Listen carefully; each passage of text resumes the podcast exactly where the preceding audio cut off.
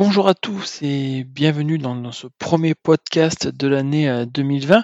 Avant tout, euh, bah, bonne année à tous et à toutes. hein, euh, bonne santé également. hein, que l'année euh, 2020 soit- vous soit la plus douce et la plus euh, heureuse possible. Donc effectivement, ce premier euh, podcast de l'année hein, euh, sur Vim et, euh, sur les licences euh, universelles. Vim donc a changé hein, depuis quelques mois euh, son mode de, licence hein, pour une licence universelle. Alors bah, nous avions au préalable trois éditions hein, l'édition standard, l'édition Enterprise et l'édition Enterprise Plus.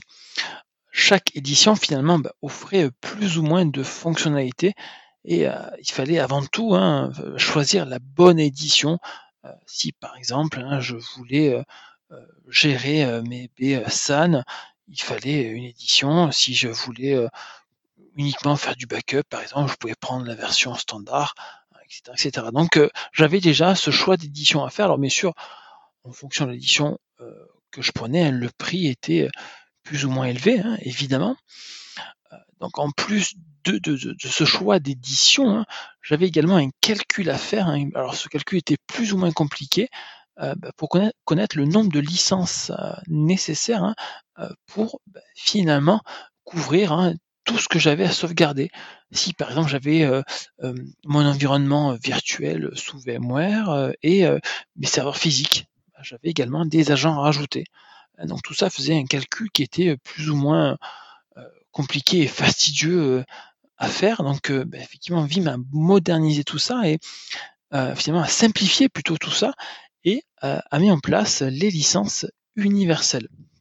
Ces licences vont permettre de protéger les, environnements de virtualisation euh, de type VMware, hein, dont vSphere, euh, vCenter, de type Hyper-V ou de type Nutanix. Hein, donc j'ai pas besoin d'acheter des licences supplémentaires et avec, avec ma licence, je peux sauvegarder ces trois environnements de virtualisation. Je peux également, si je souhaite, avec la licence universelle et sans coût supplémentaire, euh, finalement sauvegarder mes serveurs et mes postes physiques à la fois sous Linux ou sous Microsoft. Et enfin, toujours grâce à ma licence et sans surcoût supplémentaire, je vais tout simplement pouvoir bah, sauvegarder, hein, protéger mes applications d'entreprise euh, SAP, euh, Oracle Airman. Donc on a un gain avec euh, cette licence, là où avant il fallait effectivement ach- acheter euh, les agents, euh, acheter les licences pour VMware, etc., etc. Donc maintenant, ben, dans la licence, on a tout simplement tout ce bundle que l'on peut effectivement protéger avec une seule et même licence. On va trouver trois types de licences universelles. On va trouver la Vim Availability Suite, hein, qui va contenir effectivement Vim Backup et réplication, ainsi que Vim One. On va trouver Vim Backup et réplication. Cette fois, ça contiendra que Vim Backup et réplication. Alors, une fois de plus, hein, on aura euh, la protection euh, des, environnements Nutanix, des environnements Microsoft, des environnements VMware, les agents, etc., etc. Mais on n'aura pas Vim One. On a également Vim Backup essentiel, hein, qui va être finalement très utile pour les PME, hein, qui ont une petite PME qui a un maximum de 250 employés. Alors évidemment, le prix de la licence, en fonction, hein, si je suis en availability ou en essentiel, sera pas le même. Donc, euh, euh, si par exemple, je suis une petite PME, euh, je, me contenterai effectivement d'un Vim Backup essentiel. Si j'ai besoin de, de Vim One, ben, il faudra effectivement que je passe plus sur du Vim Availability Suite.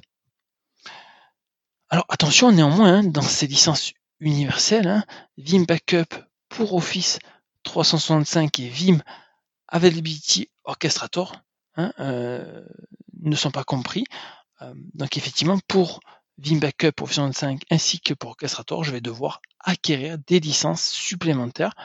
Euh, licences hein, alors pour Vim Backup Office 365, des licences qui sont à l'utilisateur. hein, donc je vais devoir effectivement, bah, là pour le coup, ça ne changera pas, le mode de licensing restera le même pour ces deux produits.